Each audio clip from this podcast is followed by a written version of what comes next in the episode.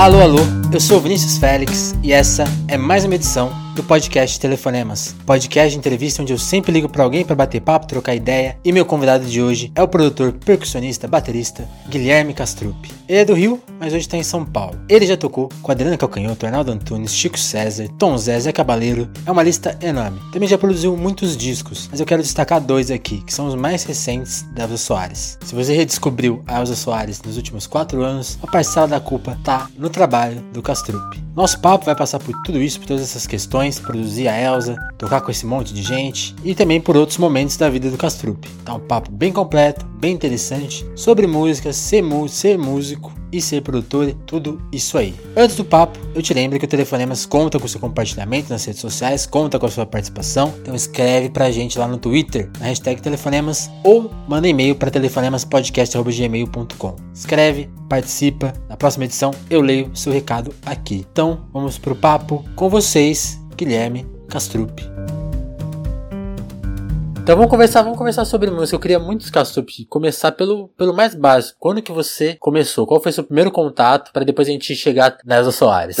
Meu primeiro contato com a música em geral, assim? Isso, isso. É, de infância, assim, já tinha uma, uma é, eu tive uma família bem musical, assim, né? Meus pais e mães que já faziam parte de, de coro da, da igreja kardecista, onde eu fui criado. É, primeiras aulas de piano quando eu era pequenininho, mas que saía fugido da, da professora professora, então, mas a aula de, de flauta em, em, escola, alguns contatos na infância que foram assim mais é, superficiais, mas quando chegou na adolescência, eu me apaixonei por rock and roll, Black Sabbath, Led Zeppelin, era metaleiro assim na década de meados de 80, e foi isso que foi, me estimulou a tocar mesmo, né, essa, essa paixão pelo, pelo rock and roll, que um bando de amigos que resolveu, pô, vamos montar uma banda, vamos montar uma banda, a gente passava os dias ouvindo os vinis e, e comprando os vinis e indo para casa de, de algum de nós ouvir música o dia inteiro. E essa paixão é que deu vontade de, de começar a tocar. E é muito legal isso da sua época, dessa, dessa época, né? Pra, pra se ouvirem os discos, tinha que ir na casa dos amigos que, tipo, compra, é, não comprava, é. né? Não era, não era, não Spotify, amigo, todo é, mundo ouve lá na sua exato, casa. Era uma coisa muito mais de, de, comunidade mesmo, né? E, e era uma coisa muito,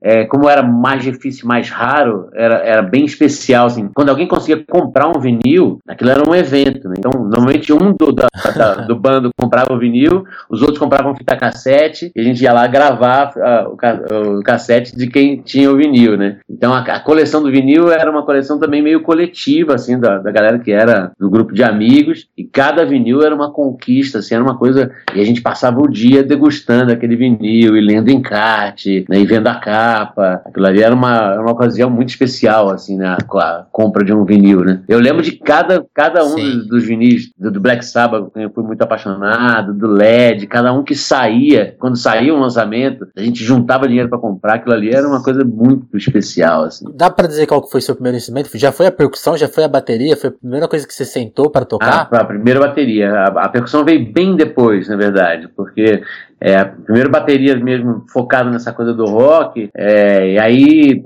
teve uma, uma sacada dos meus pais, assim, porque quando eu comecei a, a encher o saco deles que eu queria uma bateria, a gente morava em apartamento ainda na época.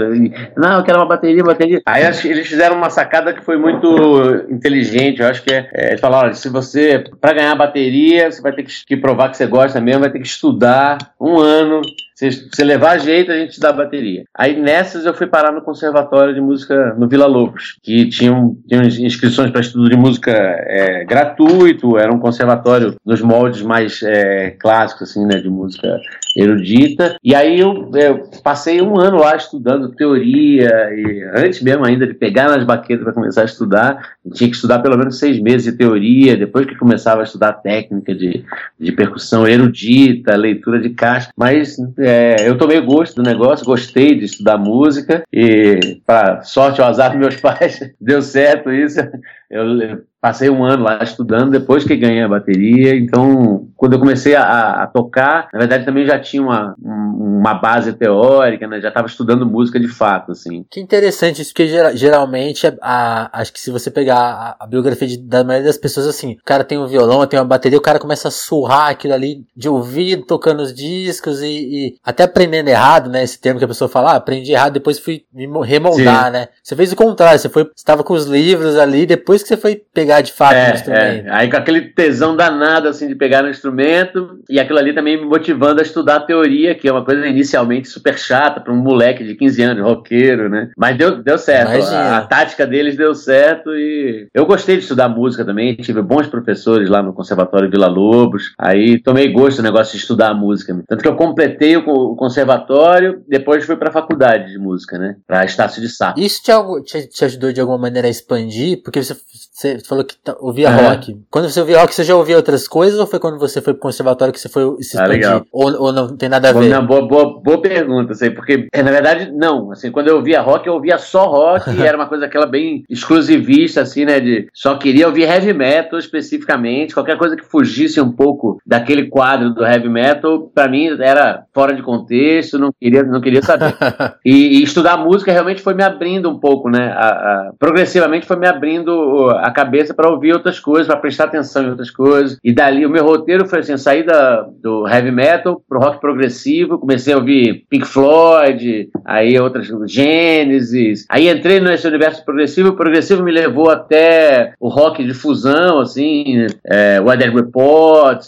É, aí o, o, o rock. Dali pro jazz Dali pro um... jazz. Do jazz é que eu fui encostar no, no Naná Vasconcelos. No, aí, pelo Naná, Egberto, Hermeto, que eu fui chegar na música brasileira. Milton, Gil. Então eu dei uma volta danada, assim, né? Do rock pro progressivo, pro jazz, para conseguir entender a música brasileira. Aí depois que eu comecei a, a curtir música brasileira, é que eu comecei a, a, me interessar por percussão, por estudar percussão e tal. E aí tem, tem um espaço que eu queria saber mais. Você foi, foi estudar, você foi estudar no, no meio dos anos 80 música, né? É, 85 isso daí, exatamente. E aí você se muda para São Paulo no começo dos anos 90. É. Dali, dali até você montar o seu estúdio, tem, tem quase 10 anos, né? O que, que você fez nesses 10 anos? Você muda, você muda para São Paulo, o que, que você vai fazer? É, na verdade a mudança para São Paulo foi uma tentativa, primeiro foi uma relação amorosa que eu tinha é, São Paulo e Rio, Aí era uma, uma uhum. coisa de amor, mas também ao mesmo tempo no Rio eu já fazia faculdade nessa época, né? Era a época que eu estava fazendo faculdade. Tinha uma, uma banda de baile, tocava dentro de um circuito é, de baile lá que andava bem, mas é, eu sentia que São Paulo também tinha uma possibilidade é, de expansão assim, de, de, mercado de trabalho maior, né? Então nessa decisão amorosa entre ela ir para lá, eu vir para cá, Aí eu acabei Você vindo. Foi junto. São, é, eu vim para São Paulo para tentar a, arriscar a vida na música aqui. Nessa época parei a faculdade lá para poder cair no mercado de trabalho já aqui. E ainda não tinha estúdio nem nada, né? Vim para tentar mesmo com carreira de, de músico instrumentista, acompanhando o artista, fazendo baile, bar, todo tipo de serviço musical, assim, dando aula, dava aula para caramba. Entendi. E quem foi a primeira pessoa que te deu uma oportunidade legal assim? Olha, os primeiros artistas artistas aqui em São Paulo. O primeiro artista que, assim, de nome que eu trabalhei aqui em São Paulo foi o Calbi Peixoto. que legal. Demais. É, aí fiz algumas coisas com ele. Depois eu comecei a trabalhar com, com o Arnaldo Antunes, que foi realmente um, um, cara com quem eu segui muitos anos na vida trabalhando. Foram, acho que, em torno de sete anos que eu passei tocando com ele. O Arnaldo e logo depois o Chico César. Foram dois artistas é, de peso, assim, que, que, comecei, que, com quem eu andei muito, assim, né? E como, e como eles te conheceram, assim? Como que como você foi criando essa relação com esses caras? Com o Arnaldo, é, por uma escola que eu dava aula, o baterista do Arnaldo, que era o Pedro Ito, na época. O Arnaldo tinha acabado de sair da, do Titãs, estava montando carreira solo. Aí ele chamou esse, esse camarada meu, que era o Pedro Ito, dava aula na mesma escola que eu, na Domus, que é uma escola daqui de São Paulo. E uhum. eles gravaram esse primeiro disco, que é o nome, e logo no segundo disco ele queria um percussionista, e o Pedrito me indicou pela relação que a gente tinha musical ali na, na escola. Né? E aí, a partir do Arnaldo, eu comecei a ganhar uma exposição maior, né? Assim, é, e o Chico César já veio um pouco por aí. Assim. Algumas, alguns amigos que trabalhavam também em comum com o Chico, que era da banda Some Júnior, trabalhava na banda do Chico, mas também a coisa, o fato do Chico ter me visto num show do Arnaldo, ter curtido uh, o jeito de eu tocar e me chamar para trabalhar junto. E aí, nessa época você trabalhava só como instrumentista ou você já desenvolvia composição, já pensava em começar a produzir coisas? Como que você foi se moldando? Ou você era só músico ali, tipo, ah, isso aqui é minha tarefa, eu não vou pensar em outras coisas? Como que você, como que sua cabeça funcionava? Era, era só instrumentista. Na verdade, eu achava a coisa de, de viver como instrumentista um ah. desafio tão grande que na minha cabeça nem, na época, eu não, não abria muito para outra possibilidade, assim. Eu eu estava só numa meta muito focada Entendi. de conseguir viver de música como instrumentista. Né? Não pensava em compor, não, pensava em, em ter carreira é, solo, autoral, isso estava muito longe na minha cabeça. Era, o foco era bem nessa coisa de, de conseguir essa batalha de ser instrumentista mesmo. Foi legal de, é, como essa, essa coisa do, da, da, composição e da carreira autoral veio bem mais tarde, assim, veio de uma forma mais natural até do que era previsto. E aí eu acho que você se, eu tava fazer uma entrevista esses dias e a pessoa falou muito disso, né, da, da teoria e prática. Como que foi sair do conservatório para um direto para um,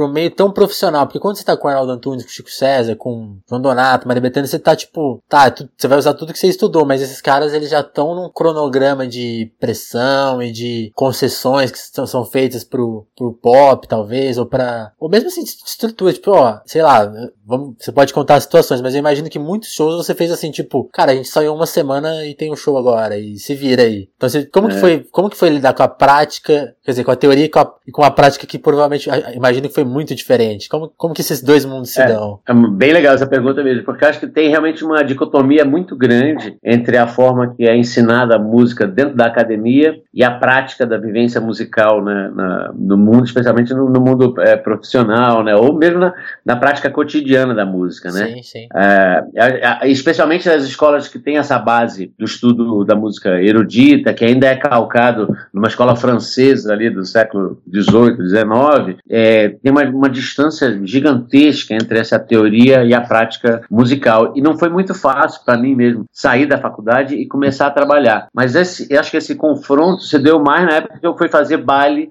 no Rio, sabe? Na época que eu comecei a tocar numas bandas de gafieira, é, tentando viver já de, de, música ainda dentro da faculdade, é, eu que era um cara super CDF, assim, estudava aquelas coisas todas paradidas, a, a teoria, né? Quando eu fui cair na, na, na banda de baile para tocar samba, eu quebrei a cara, não conseguia tocar samba de jeito nenhum, era um cara super duro, vindo de uma família também de classe média branca, que tinha um outro tipo de repertório, né? Que eu via muito mais é, Chico Buarque e Tom Jobim do que samba de fato. É, então teve um, um, contraste muito grande. Eu tive um grande amigo de, de era da minha classe da, da faculdade, uhum. que era o, o Jorge é, Porto. E aí o, o, Jorge era um cara que, ao contrário de mim, ele já era muito da noite, já era muito, já tinha uma prática de. E, e ele foi um cara que foi me introduzindo e falou: olha, você precisa esquecer um pouco as coisas é, da faculdade, o estudo, os paradiddles, e cair no samba e tocar na noite, porque é isso aqui que vai te fazer. Então essa coisa de ir pra noite tocar, de tocar nos bares, de tocar na, na, na, nos bares e nos bailes, é que me fez quebrar um pouco essa, essa teoria toda, né, romper um pouco esse universo, e precisou haver uma quebra mesmo, né?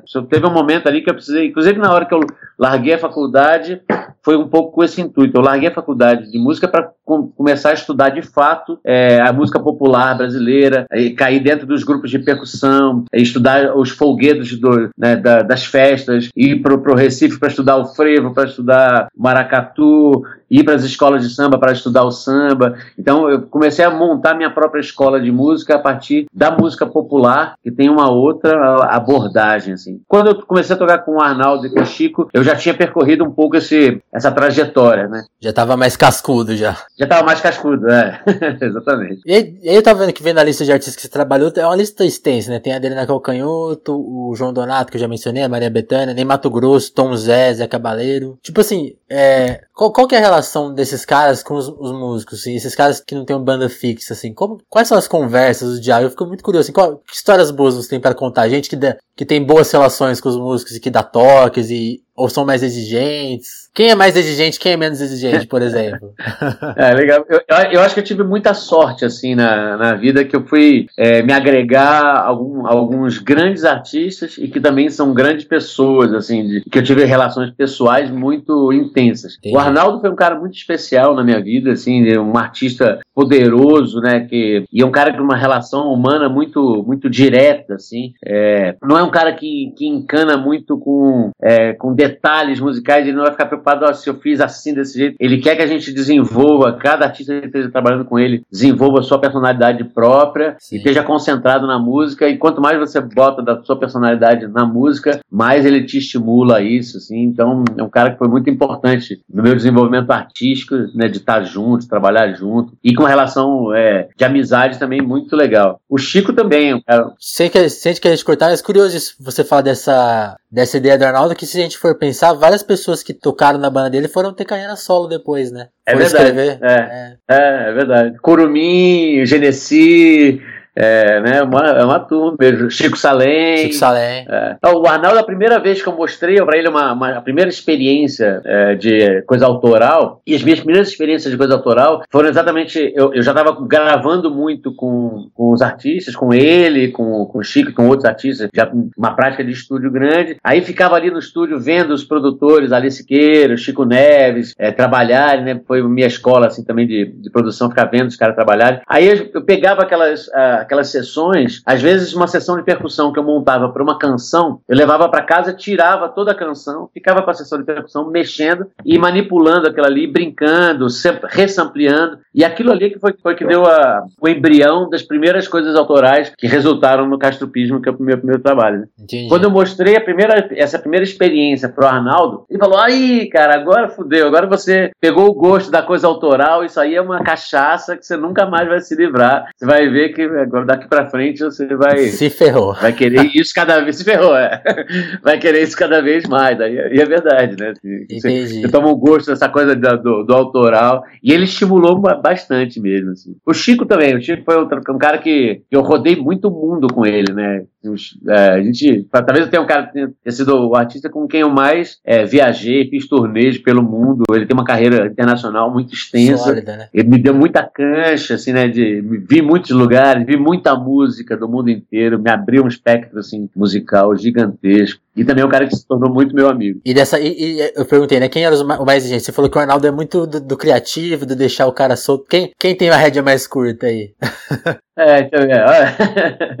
Eu acho que a, talvez a Adriana a, a Calcanhoto ela é uma pessoa muito é, meticulosa, assim, né? Uhum. Exigente nesse sentido. Ela, ela, ela, gosta das coisas muito bem planejadas e quando a coisa sai um pouquinho do planejamento, ela já já estranha e fala: não, não, não, vamos voltar aqui para isso aqui. Então, não é uma pessoa que a gente toque muito solto, é, é uma artista que a gente tem que ter o, o, a coisa bem amarradinha, assim. Ela é exigente nesse sentido. É outro tipo de qualidade né? É um outro, é um outro tipo de abordagem mesmo, é, artística, musical, né? Então, os trabalhos dela têm todos esse, esse tipo de refinamento, né? Uhum. É um refinamento que cada detalhe é muito bem cuidado. E se um detalhezinho mudar, ela percebe ela, e ela quer aquela coisa da, um pouco mais ali dentro do, do, do, do planejado, né? Legal. E aí, Castupa, acontece, a gente chega em 2001, né? Você tá com, como você falou, você foi da, da academia para a prática mais popular, mais direta, você foi estudar, criou uma casca, foi, foi trabalhar com gente muito conhecida, muito popular, e aí você decide abrir um, o seu próprio estúdio. Qual, qual foi essa necessidade de ter o próprio estúdio? Por quê? Por que isso? É, isso foi também bem espontâneo, assim, porque foi, é, aconteceu exatamente na época que a, a digitalização da música democratizou um pouco o acesso aos programas de gravação, né? Ah, sim. Então, ter uma, uma mesa como a SSL era, era impossível para um músico, né? mas ter um Pro Tools não, né? Então, quando o Pro Tools começou a ser, foi acessível, é, a primeira coisa que eu, que, que, eu fiz foi comprar o Pro Tools e um par de microfones, né?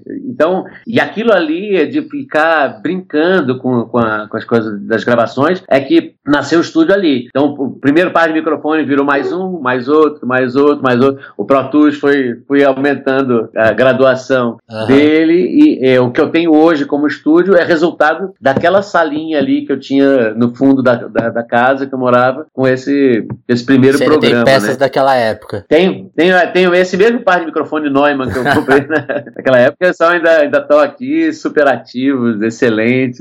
Tá? O Pro Tools ainda é o derivado dele, a primeira licença ainda, ainda, é, ainda são os upgrades das, das mesmas licenças que eu tive. Entendi. E o aprendizado daquela época ali, a prática de, de estúdio, é exatamente o que, é, o que deu continuidade pro estúdio hoje. E aí, qual foi, sua, qual foi a sua primeira produção? Tipo, sentar com o cara, produzir, direcionar? Qual, qual que foi a primeira experiência? Logo que eu comprei o programa, eu tocava com o Hortinho, que é um, um de Recife, e, e aí ele mesmo falou, vamos, vamos gravar então, cabra, vamos gravar. Eu falei, mas eu nem sei mexer. Falei, não tem importância, a gente aprende junto. Então eu fui uh, aprendendo a mexer nesse processo e produzi o primeiro disco dele junto com o Suami Júnior, que é A Ilha do Destino, e é um disco que eu, tenho o maior orgulho, assim, de, de, ter feito. Acho um descasso, assim, a gente, a gente acertou a mão, acho, acho que tinha um artista incrível, e deu certo pra caramba. Eu fui aprendendo a mexer aí com os meus professores ali, que era na época o Chico Neves, que tava, a gente estava bem junto, tava tocando junto com, com o Arnaldo. Alê Siqueira, que foi meu grande mestre na, na, produção. Então, produção, por exemplo, eu nunca fiz um curso formal. Entendi. Ao contrário da música, que eu, é, eu, fui, eu fui estudando as coisas que precisava estudar por minha conta, e esses mestrões me aconselhando a ler determinadas coisas, ler sobre acústica, microfonação. Eu fui fazendo uma pesquisa meio autodidata, assim. E aí, logo depois desse disco do, do Artinho que eu produzi junto com o Suami Júnior, eu produzi um, um da Andréa Dias, que foi a minha primeira produção que eu assinei sozinho. Andréa Dias é um disco também que eu tenho, volume 1, é um disco que eu tenho bastante orgulho, acho que é um disco muito forte, assim. Nessa época eu tava, tava tocando junto com a, com a Vanessa da Mata, e a banda era é, o Genesi, Catatal, Luke Barros e eu. E a gente e o, o Ricardo Prado. E a gente foi pro estúdio com mais ou menos com essa mesma formação. E é um disco que tem um resultado de, de banda e de criatividade muito legal. Catatal é um músico né, de de ideias brilhantes, Genesi, uma música excepcional. Foi uma junção musical muito legal, muito interessante. E aí, sim, como que foi chegar na produção? Eu imagino assim que a, produ a produção tem uma coisa de, de técnica, né? Muito presente. Acho que você começou a lidar com outras frustrações, assim, de, de músico, tipo assim, mano, isso aqui não tá saindo do jeito que eu quero, preciso estudar tal coisa. Como que foi lidar com essa, com esse mundo novo? Quais são as frustrações assim, do produtor? Ou, ou, ou, ou, ou as belezas da profissão? Assim, coisas que você fala, ah, isso aqui é de, isso aqui é, é eu que faço isso aqui? Tipo, isso, isso aqui é, é uma responsabilidade minha. É, eu acho que tem, tem realmente as duas coisas, né? Tem a, essa, essa beleza de você estar tá com o leme na mão, né? Então, você direciona a, também a estética um pouco a partir dessa, dessa coisa de, de, do leme estar tá na tua mão e você pode direcionar para onde você é, acha que é, que, é, que é legal musicalmente. E ao mesmo tempo tem essa responsabilidade disso, né? E essa responsabilidade é uma responsabilidade coletiva, porque envolve o trabalho de um monte de gente, envolve as expectativas do artista. Então você tem que trabalhar. Eu acho que o lado mais difícil da produção é o lado da psicologia humana mesmo, dessas relações, né? E ao mesmo tempo tempo isso tem uma, tem uma beleza, assim, porque é um, é um trabalho de arquitetura para você construir a casa de outra pessoa, né? Então, e a partir também de um monte de outros é, artistas, funcionários, né, de pedreiros, arquitetos e, outras pessoas que vão montar aquela, aquela, aquela casa, Sim. né? É, e nesse esse processo é um processo que gera muita angústia mesmo. Pô, será que eu estou fazendo certo? Será que isso aqui vai resultar bem? É, né, até onde eu vou conseguir ir? Será que tem capacidade para isso? E se é bom, se não não é, se vai prestar. Então, essa, essa angústia do que, vai, do que vem é uma coisa que, que, no princípio, especialmente, depois você vai se acostumando um pouco com. Entendi. Com, inclusive com esse processo, né? Todo processo questão criativo, de, Até verdade, questão de tempo, grana. É, é, essa gerência, né? É, exatamente. Geren... Talvez tenha sido uma das grandes dificuldades minhas, aprender a gerenciar é, um trabalho criativo dentro de uma coisa que você tem que botar um cronograma, um orçamento, você tem que definir, olha, a gente tem tanto tempo para criar isso e para ter um resultado é, legal em tanto tempo, porque isso vai custar tanto. Né? E no princípio eu falava, ah, como é, que eu, como é que eu vou mesurar um trabalho criativo? Né? Eu só sabia fazer trabalho criativo entrando sem tempo e vou ficar ali mergulhado no meu estúdio até que aquilo ali saia. Né? E aos poucos a gente vai aprendendo a, a, a torear esse, esse processo criativo e aprender a dimensionar tempo, né? aí dimensionar grana a partir disso. Aí as angústias vão ficando mais controladas. É, não, porque eu acho que sim, é, é um pouco assustador você pensar, não, tipo, é, como, como o financeiro, o mesmo tempo, mesmo as condições afetam muito a música, né? Porque tipo, você vai, você vai ouvir uma música muito produzida, aquele cara teve todo o dinheiro, toda, e você tá ali começando, eu imagino que deve dar um tipo, mano, não vai dar certo por causa disso, assim, é, deve ser uma é, é, é uma coisa difícil de lidar, né? É, é. É uma coisa, ai caramba, vou ter que resolver isso nesse tempo aqui. Com essas coisas. Apertado né? Entendi. É. Mas tanto que no, no princípio, é, eu lembro que eu gostava de, de fazer um combinado com os artistas, falar, olha, eu produzo, o valor é tanto, mas eu não sei quanto tempo eu vou levar para produzir isso aqui. Daí, tudo bem, você topa esse ah, processo, okay. porque aí eu mergulhava no estúdio e eu ia produzir, eu ia mergulhar na música e mexer nela até eu achar que ela tava bom. Se ela se eu demorasse um ano para mexer numa faixa, ok eu levava né, um ano e é, isso era o combinado. Mas eu, aos poucos também eu fui percebendo que esse excesso de, de produção, é, especialmente no que refere à produção digital, onde você pode sempre mexer na música, nem sempre é saudável, né? Para arte, musicalmente mesmo falando, né? É, eu percebi que, que o traço rápido, muitas vezes, é muito mais expressivo do que aquele excesso de, de manipulação posterior que a, que a informação digital possibilita, né? Ficar ali editando e corrigindo e polindo, às vezes, aí eu polia, polia, polia, polia, polia, quando eu ia olhar, o rabisco lá atrás, o rabisco era mais expressivo do que o que eu tinha polido, polido, polido, Entendi. polido. Né? Então, mas também precisei passar por esse processo para poder entender isso na prática. Você tinha né? que atravessar, né? É, atravessar, fazer esse excesso de polimento para depois falar, opa, eu perdi expressão e não ganhei expressão. Né? Às vezes a coisa que tinha mais imperfeição, é, né, imperfeição entre aspas, super, né? Porque em música não existe imperfeição, existe causa e consequência, não existe, como diz o Donato numa conversa com o Hermeto, não existe nota errada, né? Você que não acreditou. então, quando você.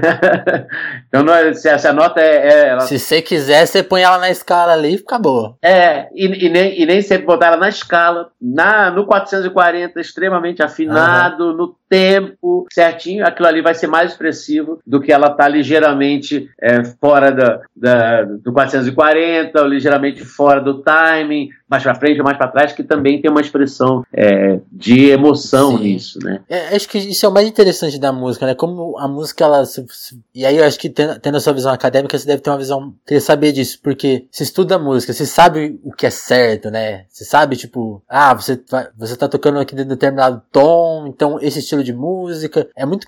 Acho que o mais fascinante da música é tipo assim, ah, esse próximo, esse, esse estilo, segue essas regras, mas tem esse cara aqui que ele toca esse estilo e ele quebrou todas essas regras. Então, tipo, e aí na questão da estética, na questão da técnica, né? aí, aí você começa a entrar na questão da gravação, aí abre outras mil questões, tipo, ah, essa bateria a gente gravou ela com 10 microfones. Ah, a bateria dos anos 50 era um, era um miczinho no teto, sei lá. Você foi, como que você foi é, trazendo, como que você foi trazendo essas questões históricas para sua produção? Você, você pensa nisso, você fala assim, tipo, ah, esse disco assim, Penso nisso pra caramba. Você pensa, tipo, ah, esse disco a gente vai, a gente vai gravar do jeito mais moderno. Ou, ou, tipo, não, esse aqui a gente vai simplificar tudo. Você traz essas questões? Eu acho que é, é, é esse processo criativo sempre anda junto um pouco com o processo filosófico, uhum. né? Porque essa, essa própria ideia, assim, do que, que a gente é, tem como correção, isso que você falou, por exemplo, ah, estudei música, eu sei que isso é, é correto porque está na escala tal ou está no compasso X. E esse processo todo faz parte de uma linha de pensamento ocidental, né? É uma coisa que, é, que foi criada no Ocidente, Exato. um pensamento ortodoxo que tem a ver, assim, desde Descartes, Newton, é, tem, a ver, tem a ver com um pensamento cartesiano, Sim. assim. Ah, isso é, é assim, é, o outro eixo é assim, é o ponto que se liga, o que está fora disso é errado dentro do conceito. É, Para a música, para o pensamento, filosofia, não só a música, as artes, o pensamento de vida é, africano, por exemplo, a relação é totalmente é diferente. Assim, você não tem uma preocupação é, é, com essa correção, você não tem a preocupação com essa, com essa coisa ortodoxa e, e cartesiana que a gente tem dentro do, do mundo ocidental. Então, é, pensar um pouco sobre, sobre tudo isso assim, ajuda a gente a, a quebrar um pouco esses paradigmas e parar de correr atrás de certos parâmetros que, que foram inventados Sim. e que não necessariamente têm a ver com, com a natureza mais profunda da, da arte, da música. Né? Eu acho que com, com o passar do tempo eu fui, é, eu que tinha mesmo, foi, estudei começando a estudar por um conservatório erudito, depois uma faculdade. Entrei muito dentro desse pensamento cartesiano, aos poucos. Foi quebrando. É, foi entrando tanto na arte, foi quebrando. É. E acho que hoje em dia assim, a minha ideia é cada vez mais ir quebrando com meus próprios parâmetros né, dessa busca, dessa correção. Assim. Então, não, hoje em dia, é, para mim, é, é bem é, um parâmetro sério de que eu, eu não estou atrás da correção, estou atrás da expressão. Legal. Então, não, não quero, não, quando eu vou buscar uma gravação, é, não vou buscar que ela seja mais correta, que ela seja mais perfeita. Eu vou buscar sempre que ela seja mais expressiva, no sentido mais subjetivo da, da coisa, assim, né? É, e aí a técnica toda vai em função disso, né? É, de como é que eu consigo tirar esse retrato da forma mais expressiva? Qual é a forma é, criativa que eu vou conseguir deixar os músicos mais à vontade dentro do estúdio, para que, que aquilo ali saia é, tão, tão expressivo como a gente está tocando sem ter nenhuma pessoa olhando, sem nenhum microfone. É, é, é, essa talvez seja a parte mais delicada, assim, né, do maior desafio, assim, né? Na hora que você põe as câmeras na frente da pessoa, ó, agora vai lá, seja lindo, natural, elegante. Muda tudo, né? É. Eu tudo. percebi isso fazendo entrevista, por exemplo, assim, às vezes eu tô planejando e falo assim, ah, vou fazer tal pergunta que o cara vai se abrir, aí você faz a pergunta aí, tipo, o cara, ah, nunca pensei nisso, tipo. Ou às vezes o contrário acontece, tipo assim, ah, vou fazer as perguntas mais básicas e talvez o cara não vai gostar muito e, tipo, aí rola um papo, né? Tipo, eu imagino que com a música é isso, assim, você tá vendo o cara tocar lá, tipo, na hora que vai gravar, putz, eu preciso trabalhar pra ele tocar que nem ele tava tocando antes, né? Que agora É, não tá saindo tão exato. legal. Eu preciso forçar ele a entender isso, né? É, criar a situação para que, que a gente consiga essa naturalidade e essa, e essa pescar essa, na gravação esse retrato mais expressivo, mais Entendi. espontâneo, né? Eu queria assim, que, que lembranças você tem, por exemplo, do disco. Eu tava vendo a sua discografia. Um disco que eu, que eu sei que eu, que eu já ouvi, que eu gosto, é muito, por exemplo, o do Bruno Moraes, A Vontade Superstar. Que, que Ah, histórias você. Também Que gosto muito. histórias você tem desse disco específico? Ah, esse disco tem uma história bem legal, assim, porque o Bruno eu conheci, ele tinha vindo da, da Red Bull Academy, é, e, e aí de uma série de encontros que ele tinha feito a partir da Red Bull Academy, é, e ele, ele gravou um monte de coisa pelo mundo, assim, ele foi foi, foi alguns encontros com alguns músicos, e ele tinha uma caixa de sapato, literalmente, com um monte de CDs, com os arquivos tudo espalhado. Ele falou, olha, eu tenho... Tem um é, disco aí dentro. isso aí, aqui, ó. É, Na verdade, ele tinha assim mais ou menos meio disco. Aham. Ele tinha umas cinco faixas, entre quatro e cinco faixas, mas tudo assim. Gravou uma faixa com um, gravou a cobertura dessa faixa com o outro, é, não sei onde, mandou para Nova Zelândia, o outro que gravou não sei o que lá. Então era, era como se fosse um quebra-cabeça, assim, dentro de uma caixa de sapato, com as peças todas soltas. Falei, caramba, então vamos lá.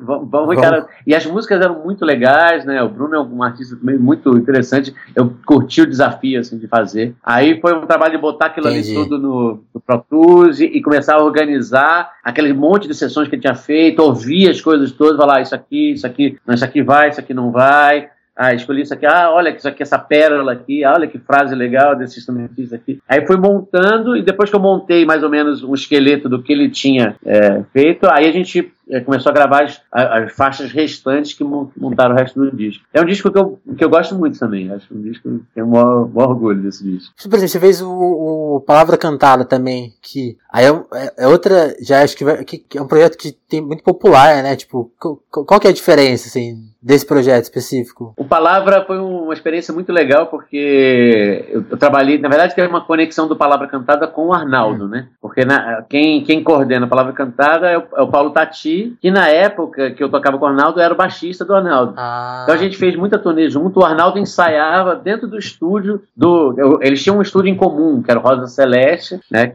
Que era o mesmo estúdio do Palavra Cantada e do Arnaldo. Então teve uma interseção ali, né? Aí eu comecei a tocar também muito com Palavra Cantada, fiz vários discos como instrumentista, é, toquei em shows pra caramba. Era um trabalho que eu, que eu adoro. Eu acho o Paulo Tati um cara brilhante, Total, a Sandra, total. a turma. Acho uma- de uma inteligência, assim, né? Danada.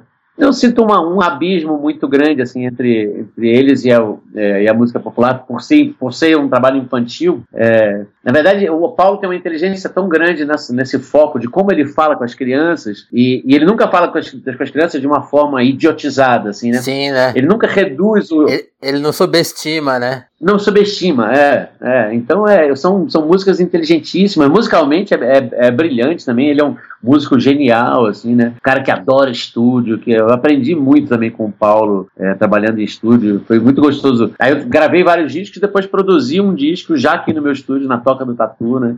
Foi, uma delícia. Trabalhar com o Paulo é uma delícia. Legal. E- essa minha, pergunta, minha pergunta seguinte era justamente essa. Quais foram. Você começou a produzir vários discos, mas eu imagino que não sempre no seu estúdio, né? Quais foram os discos que você trouxe É. pro seu estúdio? É, putz, é disco pra.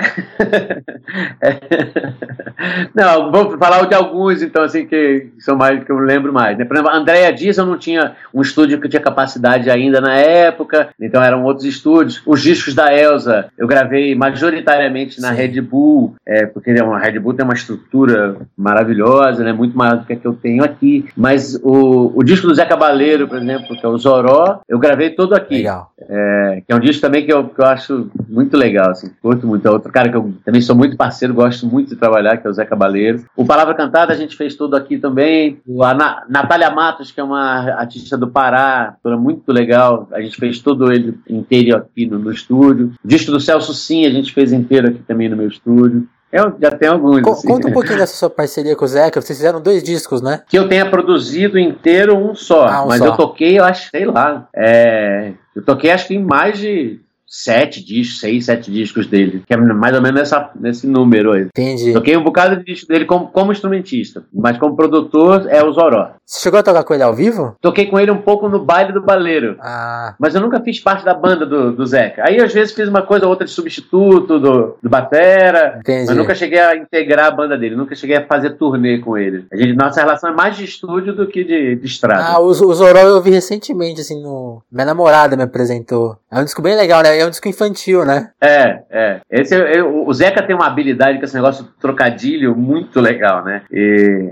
e ali eu acho que ele. é- é- é- ele já faz isso na carreira dele, ele já faz isso, né? Mesmo nas músicas, é, digamos, para adultos, né? Ele, o tempo todo ele tá brincando com a coisa da- do, do trocadilho e tal. Esse disco é um disco de trocadilhos, né? É um disco de, que, é, que é a coisa da palavra, e é um disco que tem. é, acho que são 28 músicas, se não me engano, e, e cada música é um bicho, e, né? e, daí, e cada bicho tem uma brincadeira linguística, assim, né? Com, a, com a palavra e tal. É muito legal. O disco bem, foi bem divertido de fazer, super, Legal. super gostoso. Vamos entrar então no tópico talvez mais extenso e que as pessoas. Que, quem não conhecia o Castrup agora conhece, não tem, não tem jeito. Que é Elza Soares. Como que a Elza apareceu na sua vida? Vamos no começo, para depois a gente ampli- Ah, ampliar as é. questões. Que você fez os- esses dois discos da, talvez, digamos, retomada dela, mas também, acho que mais do que a palavra retomada, são os discos mais autorais da Elza, né? Os discos que, não, não que ela escreveu as músicas, mas que, ela, que as músicas são dela, né? É, porque foi feito para ela, pra né? ela. Bem, indo do começo, é, pr- primeiro começo, meu começo como fã, ouvinte, né, assim, completamente idólatra da, da Elsa, já dos tempos que eu tocava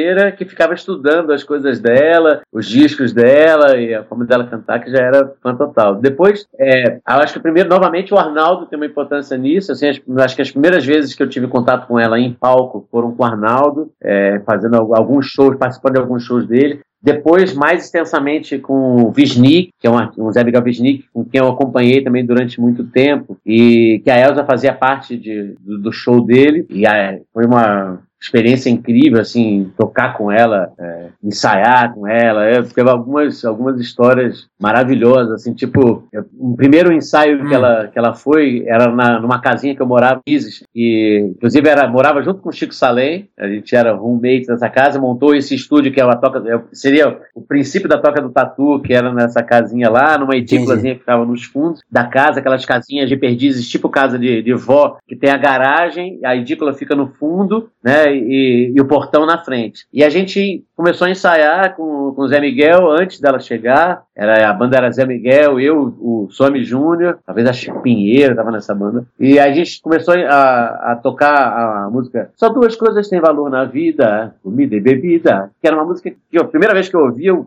caí assim de infarte do coração, que eu achei uma música maravilhosa, que me emociona profundamente toda vez que, que eu ouço. E a gente estava ensaiando essa música, a Elsa não tinha chegado ainda, aí de repente alguma pessoa abriu o portão, ela veio chegando, antes dela entrar no estúdio, ela começou a cantar essa música. Só duas coisas têm valor na vida, a voz dela vindo lá de fora. Já tava com o Mike lá. É, é, ela tem um mic dela, tem um, ela tem um megafone, né? Na, Que demais. na caixa torácica dela. É, aí a voz dela invadindo, invadiu o estúdio, assim, daquela surpresa de de repente chegar aquela voz magnífica, assim. É uma coisa, experiências com a Elsa de muita emoção, né? Uma outra experiência que eu tive com ela, que foi um negócio maravilhoso, tocando com o Arnaldo no teatro da, da Caixa Econômica de Brasília, se não me engano. É um teatrinho pequeno, ou do Centro Cultural do Banco do Brasil. Agora não deu, um desses dois. Mas era um teatrinho pequeno, dessas caixas fechadas, caixa preta fechada. E a gente tava tocando Tire o seu sorriso do caminho, eu quero passar na minha dor. E aí, no meio da, da música, a luz acabou do teatro, ficou aquela caixa preta escura, só sobrou os instrumentos acústicos, que era o pandeiro e a voz da Elsa. E aí, aquela caixa preta, aquele escuro, aquele breu, aquele susto, e ela continuou cantando a música, e a voz dela encheu o teatro de um, de um jeito. Meu olho, na hora, encheu de água, eu comecei a chorar, assim, compulsivamente, e tocando o pandeiro com ela cantando, aquele breu todo. É, detalhe, né? Sobrou ela e você, né? Sobrou ela e eu, é, nessa música, né? essa música emblemática. E a voz dela tem essa potência, né? Que ela parece que quando acabou a microfonação, acabou a amplificação, parecia que a voz dela enchia mais o teatro do que com todos os, os alto-falantes, as caixas. Né? Impressionante. Chegando no finalzinho da música, aí a luz volta, a banda ataca de novo, faz a finalização da. Era uma choradeira, foi uma choradeira dentro do teatro, um negócio impressionante. Então, então você tinha uma relação já muito forte com ela antes de produzir o disco? Já, já tinha uma relação de. Né, é desses, desses contatos, de muita admiração e desses contatos, assim, né? Aí eu fui produzir o disco do Cacá Machado, é um artista daqui de São Paulo, muito legal, que aliás está lançando um disco novo agora, Sibilina, muito, muito bom. E a gente produziu esse disco mais ou menos com o mesmo grupo da Mulher do Fim do Mundo. Rômulo Freud, Kiko Genucci, Rodrigo Campos, ainda não era o Marcelo Cabral, que acho que o Cabral estava viajando na época, foi o Meno Del Pique que estava de, de, baixista, e a gente resolveu chamar a Elza para fazer participação numa música do disco, e depois, quando foi a época de lançamento do disco, chamamos a Elza para fazer, fazer parte do show de lançamento. Quando, para fazer parte dessa, desse show de lançamento, a gente montou um arranjo para Volta por Cima. Levanta, sacode a poeira e dá volta por cima. E, e aí com essa, com essa base, né, com as guitarras do Kiko do Rodrigo, essa forma é, dessa estética que ele já vem desenvolvendo há algum tempo, né, a coisa do, do samba desconstruído e tal. Ela chegou no ensaio, ouviu aquela faixa, falou: Nossa, adorei as guitarras no samba, adorei, adorei. E ela, essa, essa ligação dela com o tipo de arranjo que a gente fez, abriu assim a, a, a, o olho da gente, né?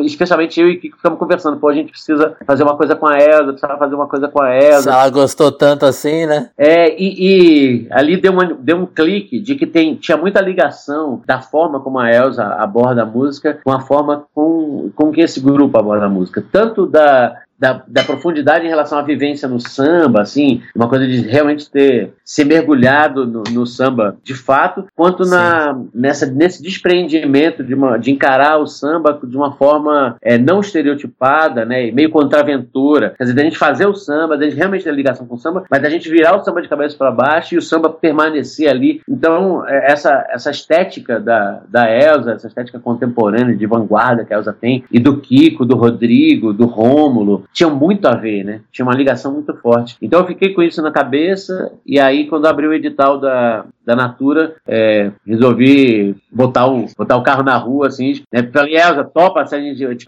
propor. Inicialmente era fazer um disco de, de releituras de samba clássicos dela, e depois, é, até por, por influência de um grande amigo que eu... Cortou, cortou só um minutinho, você estava falando de um grande amigo? É, que, que me falou, olha, poxa, a Elza tem, tanta, tem tanto disco de releitura já, você está aí rodeado de, de, grandes compositores, por que, que vocês não, não propõem um disco de, de, autor, de músicas autorais para ela? Eu falei, mas será que ela vai topar essa altura da vida dela, aprender música, música nova? A gente tinha esse pudor, assim, com ela, ou não queremos perturbar muito ela, queremos entregar uma coisa meio... Era, a ideia era fazer uma coisa, um encontro, né, um presente, da gente gravar nas bases e deixar para ela cantar. Aí falou, não, mas tem, ela já acha que isso aí tem, faz sentido, foi para Elza, Elza, você toparia fazer um disco inédito? Vamos! Vambora, vamos nessa tal. E aí ela topou fazer discos inéditos, o edital da Natura aprovou, e, e aí dei prosseguimento nessa, nessa, ideia, né? Legal isso, né? Porque vocês foram até conservadores, tipo assim, ah, talvez ela não vai aceitar, tipo, talvez fosse a proposta que ela mais queria ouvir na vida dela, né? Tipo. É, é a Elza é uma pessoa com um pensamento muito de vanguarda, né? Ela, ela,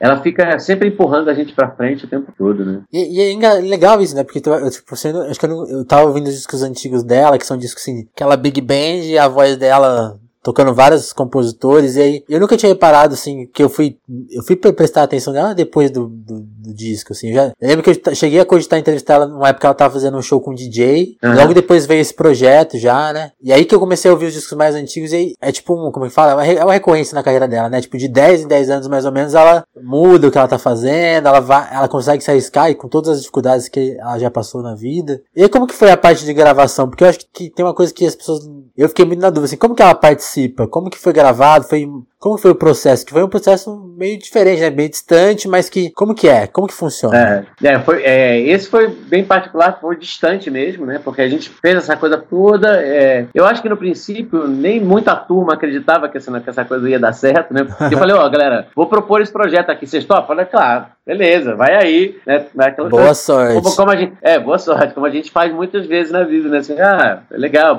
grandes ideias e tal. É, ela, acho que da mesma forma, assim, né? Ah, topa essa, topo, tudo bem. Eu, eu segui com, com, a, coisa, escrevi o projeto, aprovou, comecei a montar uma agenda para poder montar, é, né, organizar isso. Aí selecionamos as músicas, é, fomos música pra caramba que a gente recebeu, para acho que mais de 50, 60 músicas. Uou. Aí eu, eu, Rômulo, Frois e o Celso Sim fizemos uma primeira triagem, aí fomos até ela. Aí levamos dessa triagem, ela já, é, já as dez primeiras ela já topou, já aceitou, e foi mais ou menos o repertório do disco, já de cara, já ficou mais ou menos fechado, que seria as músicas lá da Mulher do Fim do Mundo. Uhum. Voltei para São Paulo com esse repertório e falar, galera, agora vamos fazer os arranjos disso. Aí a gente veio aqui pro meu estúdio. É, essa turma, assim, tem um, é uma característica dele mesmo. Tem um traço muito rápido. E falando, voltando àquele assunto que a gente estava tendo, eles talvez seja onde eu aprendi mais é, fortemente esse, essa esse a, a, o tamanho da expressão desse traço rápido. Sabe? Uma galera que não, não gosta de ficar muito por, repolindo as coisas, porque é, essa, essa coisa do traço rápido tem uma importância grande na, na, expressividade. Né? Então a gente montou os arranjos todos em uma semana e depois gravamos tudo em três dias. Aí foram é, aquela coisa, puf, né? Entrou, entrou no estúdio, esse disco é um disco que não tem é, ao contrário dos meus discos autorais, não tem a estética da colagem. Os takes são takes, é, basicamente o que a gente tocou no, no original. Tem pouca é, cobertura, né? Aí depois eu trabalhei um pouco com cordas, a turma do Bexiga 70 que tem sopro, mas isso veio posteriormente e também não é muito grande a base do que a gente gravou ali naqueles três dias é o que é, é o, disco. disco. mesmo, é um disco muito real, assim, né? Da forma Entendi. como foi tocado. Aí a gente gravou isso, falei, bem, agora é, o, o, orçamento do, do, do, projeto é um orçamento bem curto, é um orçamento pequeno, né? Então eu tinha uma pouca chance de erro. Aí a gente falou, bem, agora gravamos, e se ela não gostar? Aí a gente aproveitou uma vinda dela aqui, né? Levou ela para o estúdio uhum. para poder mostrar os, os, os arranjos. A gente assim, né? Medo, com medo, falei, cara, se ela não gostar. E Começou o áudio, gente, ele fez assim, ó, o cu na mão mesmo. É. se ela não gostar, meu orçamento vai por água abaixo. eu sempre imaginei, eu sempre fiquei nessa dúvida, porque, tipo assim, a Elsa aprovou as músicas, mas justamente a gente tá falando muito disso, né? De processo de gravação. Às vezes que você gravou ali sem, sem o ouvido dela, aconselhando, ela podia reprovar tudo mesmo, né? Podia, é. E, e eram umas. Eram, e são é, uns arranjos muito desconstrutivistas, assim, né? Você imagina é, Maria da Vila Matilde, por exemplo, a, ou quase todas as músicas que a gente mostrou para ela eram músicas no, no voz e violão tocadas como samba, né? Então, um samba clássico ali, tchac, tchac, tchac, tchac, é, é bem, bem comum, normal. Quando os arranjos vieram, né, aquela coisa totalmente noise, de cabeça para baixo, desconstruindo a música total, a chance dela não gostar era, realmente era grande, né? Tava... Aí ela entrou no estúdio, ouviu a primeira, ficou quieta. Ouviu a segunda, Aí ela olhou pra gente, aquela, uma coisa de fazer com beijo assim. Sei, Pô, tem que estudar isso aqui, que esses arranjos estão demais tal. Aí ela adorou os arranjos, gostou pra caramba, deu maior força pra gente, falou: eu vou, eu vou ter que estudar isso aqui, mas eu vou estudar e vou arrebentar. Ela falou. Que foda. Foi foda. Foi, foi, esse dia foi um dia muito especial, assim, um dia que a gente levou ela pro estúdio. Tava todo mundo ali, né? Todo mundo nessa expectativa do que, que ela ia sentir, assim, mas o pensamento dela é muito, realmente muito, é, como diz, nada assusta a Elsa, né? Assim, a gente pode fazer ah, a maior dissonância, os maiores uh, nós, e a voz dela tá sempre ali por cima disso e e ela não se assusta mesmo com, com a coisa invertida do jeito que for, assim. Aí, aí depois disso foi, foi super fácil, né? Porque terminei de fazer as coberturas que precisava fazer com, com a galera do, do sopro, do bexiga, as cordas, e aí levamos ela pro,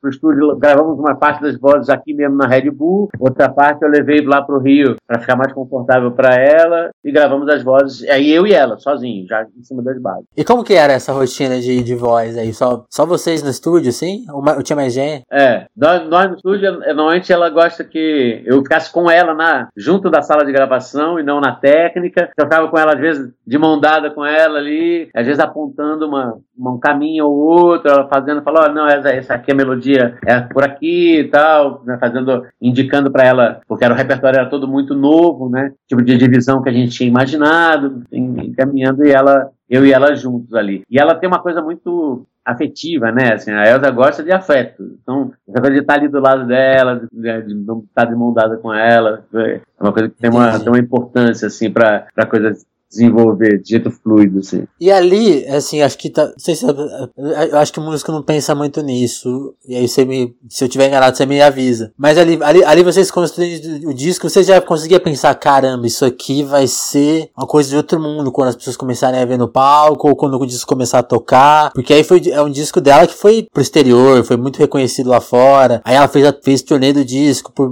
por um bom tempo, foi resultar no Grammy Latino. Ali, quando estava só vocês dois, você, você já conseguia vislumbrar isso ou você, tipo, ou não? Eu, é engraçado isso, porque foi. Inicialmente não tinha a menor ideia, né? Assim, é, eu achava, na verdade, muito pelo contrário, achava que era um, ia ser um disco estranho, achava que ia ser um disco mais outsider do que um disco que fizesse é, sucesso, assim, né? Uhum. Nesse sentido. É, com certeza é um disco que rompe muito padrão estético, assim, né? Então eu achava mesmo que ele ia ser mais um disco é, como um disco do Itamar, né? Um disco dito como maldito do que um disco que, que tivesse. É. Coisa mais cult, né? É, coisa mais cult. É, eu imaginava mais, mais, mais por aí, assim. É, mas quando ela cantou A Mulher do Fim do Mundo no estúdio, tá? Foi uma outra cena. Aliás, essa cena tem registrada num, num, num backstage do, da Red Bull. A Red Bull tem uma. Se entrar na página dela e buscar pela Elsa, uhum. o backstage da, da, da Mulher do Fim do Mundo tem exatamente esse momento. Assim. Ela cantando a Mulher do Fim do Mundo, ela, ela começou a, a, aquele final que ela começou a improvisar em cima. Estavam todos nós no estúdio, assim, eu estava na mesa, é, Rômulo, Kiko, Rodrigo ali atrás, assim, os barbudos tudo chorando. ela começou a cantar, os olhos todos enchendo d'água, a, a gente, chorando pra caramba. Ali deu pra ver que a gente tinha um negócio que era muito, muito poderoso, muito forte, assim. Mas eu não, não fazia ideia, também não era uma coisa que eu ficava pensando muito até onde ia, assim, sabe? Uhum. De modo geral, não, não é uma coisa que, que, eu, que entre no meu rol muito de preocupação, sabe? Até onde vai, se, se é um disco que vai ganhar prêmio, se não vai. É, a gente, é o foco ali na, na, na realização, mas e deu para ver que era uma coisa muito forte que estava nascendo ali. A gente conseguiu entender isso, assim, né? Mas ele realmente foi, foi em termos de, de receptividade, assim, ele foi muito mais longe do que eu jamais teria suposto. É, não, porque é um disco que aconteceu, né? Tipo, várias faixas foram bem aceitas e, e, e a questão de ter virado um show impactante também, né? É, é. e aí eu acho que trouxe toda, trouxe, trouxe a Elsa de volta mesmo, assim de novo, me incomoda isso, porque ela, ela, ela tava trabalhando, eu acho que as pessoas estavam realmente desatentas a ela, que é uma coisa comum no Brasil, né? Os artistas mais velhos, se eles não têm um, um, um marketing muito bom, ou mesmo equipes muito. Se você pegar, tem, a gente tem quatro, cinco medalhões que conseguem ser fixos e os outros estão aí, tipo, entre o esquecimento e a retomada sempre. E, e ela tá, tava trabalhando, né, forte, e apareceu o disco que aconteceu tudo. E aí como que foi? Você, quando, quando esse disco se realizou, até pela, até pela essa carga emocional que você mencionou, você conseguiu imaginar que tem um número 2? Não.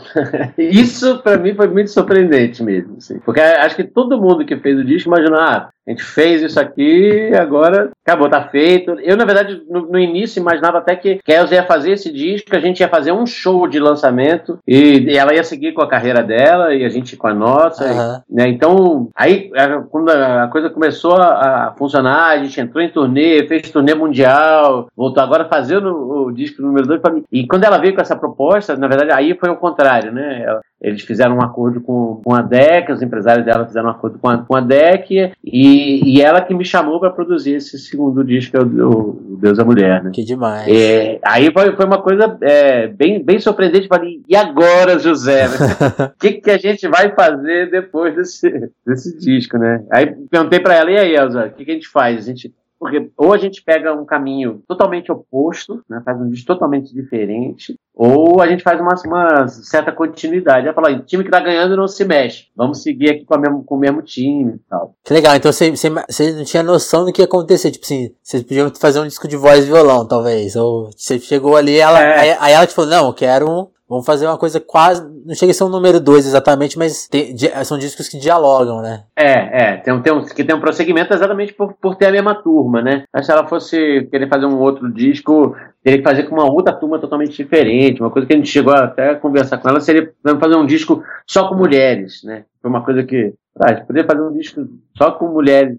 Fala, não, mas é, time que tá ganhando não se mexe, eu quero você para produzir, quero atuar a mesma turma tal. É, porque acho que essa foi uma discussão do disco, né, da questão de ter muito dos homens, acho que a visão de vocês é muito assim, tipo, vocês não conseguiram pensar isso na época porque é, era um, era um momento, né? Tipo, cês, essa questão chegou a vocês, vocês depois, quando no número 2 vocês trouxeram essa questão pro, pro disco, de trazer as compositoras? Ah, sim. É. é acho que esse, esse A Mulher do Fim do Mundo foi um disco que levantou muitas questões, né? E eu acho que fez, é, para mim, pessoalmente, para o grupo todo, assim, repensar um monte de coisas que realmente eu também não tinha é, pensado. Então, esse fato de, que, que bateram muito na, na nossa tecla, assim, né? De que é um grupo de homens, que é um disco que fala sobre feminismo, mas feito por um, por um grupo, majoritariamente por um grupo de homens, Sim. que foi uma questão que, na verdade, antes não passava pela, pela nossa cabeça, porque a gente estava simplesmente fazendo, né? E falou, realmente, é um disco que, que não tem é, tantas mulheres, que fala da questão das mulheres, mas não tem tantas mulheres. Era um disco que era dedicado a ela, então, naturalmente, as questões do feminismo é, vieram à tona porque foram composições feitas para Elsa, então a, a, própria imagem da Elsa, a personalidade dela, traz esses temas né, naturalmente, né, e não que a gente quisesse é, ocupar o lugar de fala de, de nenhuma mulher, mas é porque esse, esse tema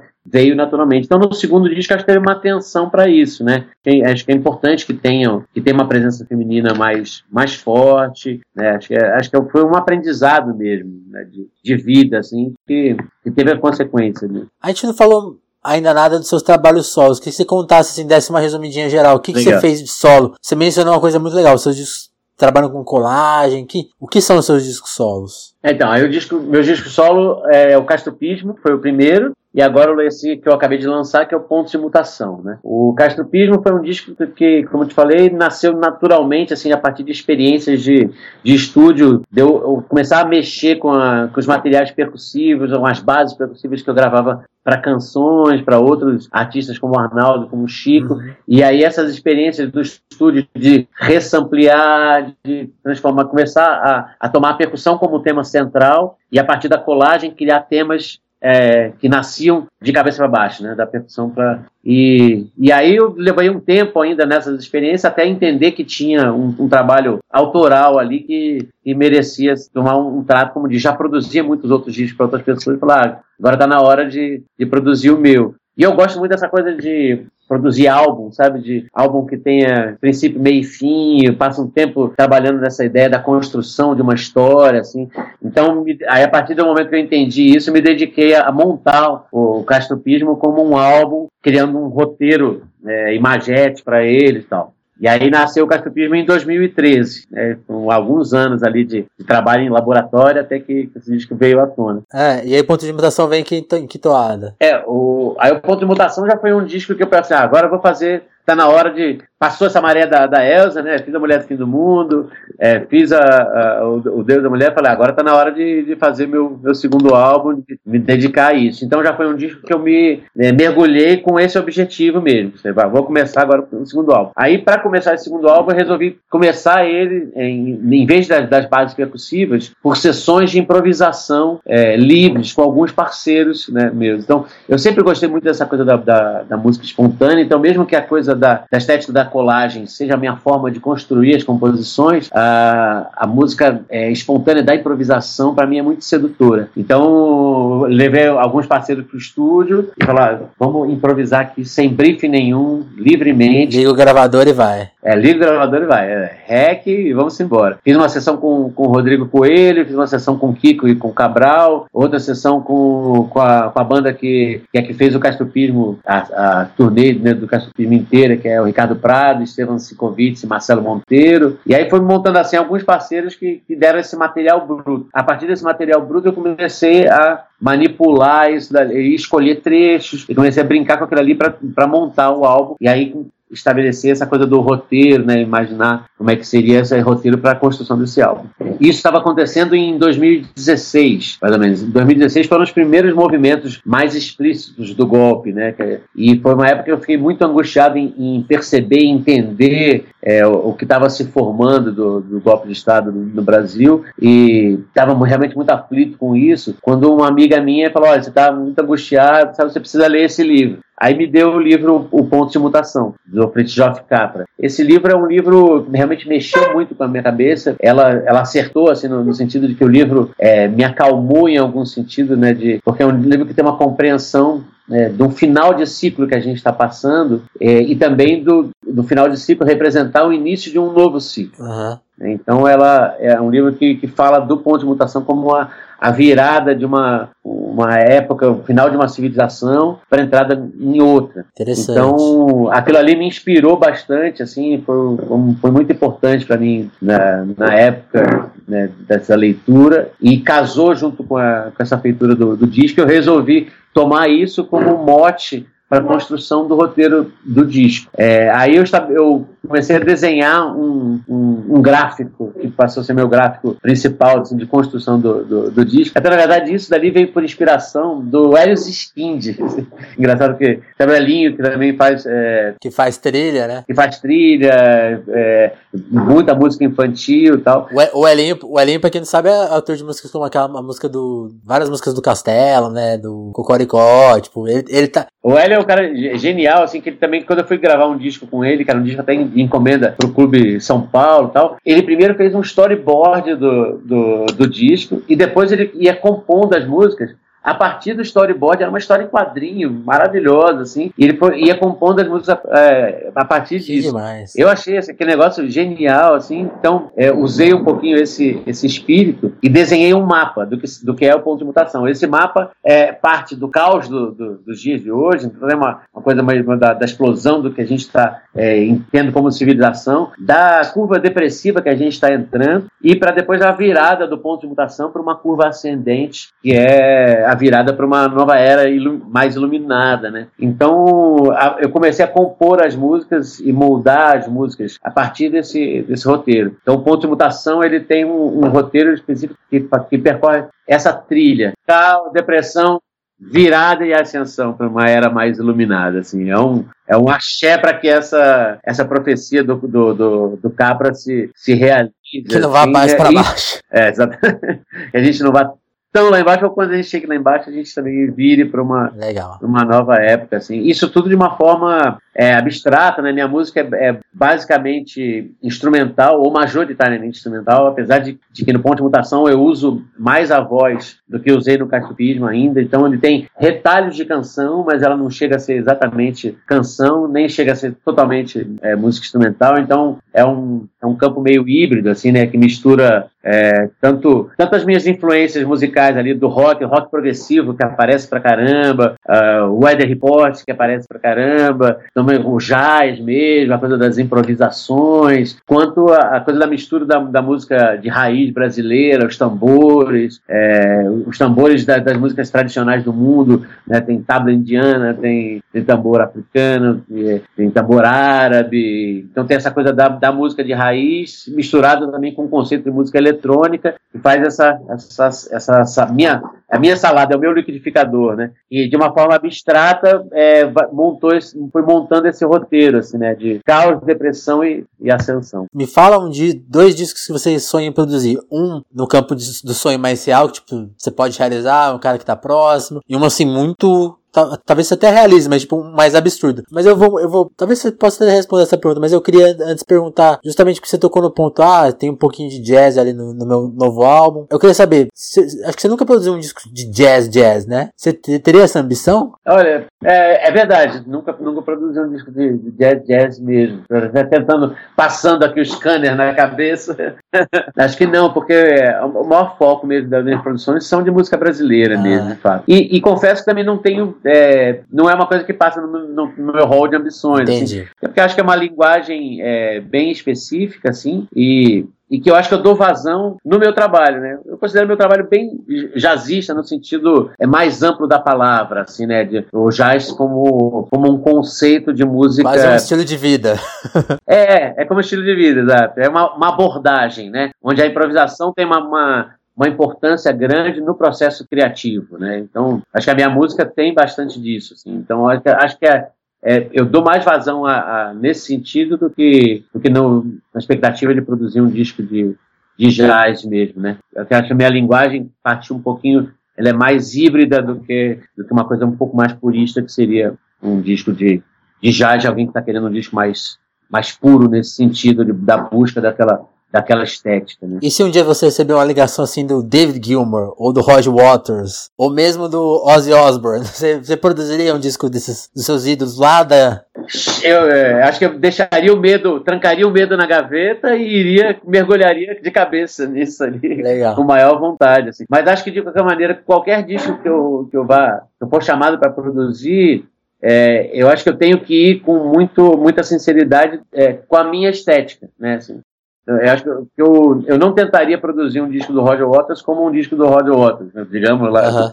Eu, eu teria, que- teria que achar o meu jeito é, de castrupe de, de, de- misturar essa- a, a estética, ou de trazer a minha estética para ver por que, que, ele, que ele me chamou para produzir um disco. Né, e como é que eu posso contribuir pra, de uma forma é, pessoal, autoral, para somar com uma estética de, de qualquer artista. Eu acho que desses sonhos, é, talvez um que eu sonho ainda produzir, que espero que se realize, é um, é um disco do Arnaldo. Eu Boa. ainda, eu ainda eu tenho o maior sonho de produzir um disco do Arnaldo. Acho que a gente teve uma história musical muito bonita junto. Que ainda não se resolveu em disco. É, isso seria muito legal dar essa volta, assim, né? De estar no, no estúdio com ele, produzindo e Alô, contribuindo com Arnaldo, tá ouvindo aí? Aí, Arnaldo. Depois você manda o link pra ele, pra, primeiro pra ele vir aqui participar de uma edição com a gente, e pra ele ouvir o seu recado. Maravilha. E aí, e aí no campo bras- brasileiro, mas talvez mais impossível, você conseguiria pensar em algum nome? Sei lá, um João Gilberto. Ah, se o João Gilberto seria bem impossível. Acho que, que é, não, não, não, não- acho que não casaria muito a minha estética. Talvez a minha estética fosse um pouco mais invasiva do que, Aham. que a do Gilberto. Ah, não sei. Difícil essa pergunta, porque se é impossível, né? Como é que a gente acaba pensando sempre no que. Você acha que o Hermeto é, é muito, tá muito distante, por exemplo? Ou tá Não próximo? acho, não acho o Hermeto tão distante, não. Eu acho que, na verdade, eu bebi, eu bebi muito da fonte do Hermeto. É, muitas das coisas que, que eu faço tem uma influência grande. Do, o Hermeto foi uma grande influência para mim. Hermeto, Naná e Egberto foram influências muito poderosas. E eu acho que Hermeto tem uma cabeça é, musical livre, é, de um jeito que e não- nada, nada é impossível para o Hermeto. Eu acho que, exemplo, nesse, nesse sentido, o João Gilberto é um cara já uma estética muito definida, né? É, num campo ali, eu acho que é mais distante, né? O Hermeto não, o Hermeto seria, um, seria uma diversão danada produzir um disco com o Hermeto. Nossa Senhora. Ah, isso aí poderia ser um bom, Aí, ó. bom exemplo. Vamos mandar também o link pro. Hermeto! O, o Desmonte também tá por aí, né? Você acha que você trabalharia com ele? É, o Gismonte também é, mas eu acho que o Gismonte é um cara mais, seria um pouquinho mais distante né, do que, do que o Hermeto. O Hermeto eu acho que é um cara que tem, já- eu teria mais uma ligação, uma ligação mais direta. O Naná você chegou a conhecer ou não? Naná eu cheguei a conhecer, eu fui muito fã. Naná tem um, é, para mim é uma influência poderosíssima, especialmente um disco que é o Telling Stories, o Conta- contando histórias, né? Um disco que para mim essa coisa da música imagética, né, a música que forma imagens na cabeça, é, eu descobri com o Naná e acho que eu busco isso no, no meu som até hoje, assim. E cheguei a tocar com ele algumas poucas vezes e todas as vezes foram maravilhosas, porque ele é um mago, né? Ele era um, ele era um cara que tinha, ele é tocava uma nota e a atmosfera se, se transformava, assim. É um cara muito poderoso. Eu lembro a primeira vez que eu ouvi uma música dele, acho que era uma participação em um disco, sim. E é justamente isso que você falou, né? Como ele conseguia produzir imagens, tipo assim, parecia que tava chovendo, assim, uma coisa. Conseguia criar uma, uma coisa que fora da música, né? Muito louco, né? Muito, muito poderoso, né? É. É, é no terreno da magia mesmo, né? O Naná, a música dele já estava em um outro território. Arthur, queria te agradecer, estouramos o tempo aqui, não posso, não quero te ocupar mais, tava muito, muito legal o papo. Foi um ótimo papo mesmo. Nem reparei que a gente passou tanto Pois tempo. é, pois é. E aí quando tiver outra oportunidade, a gente troca mais ideia. Imagina que você vai fazer muitos projetos aí. Então queria te agradecer, valeu. Eu que agradeço muito. Valeu demais o papo, as ótimas perguntas. Foi uma delícia. Boa, Castrup, até mais então, valeu, um abraço. Valeu, um abração.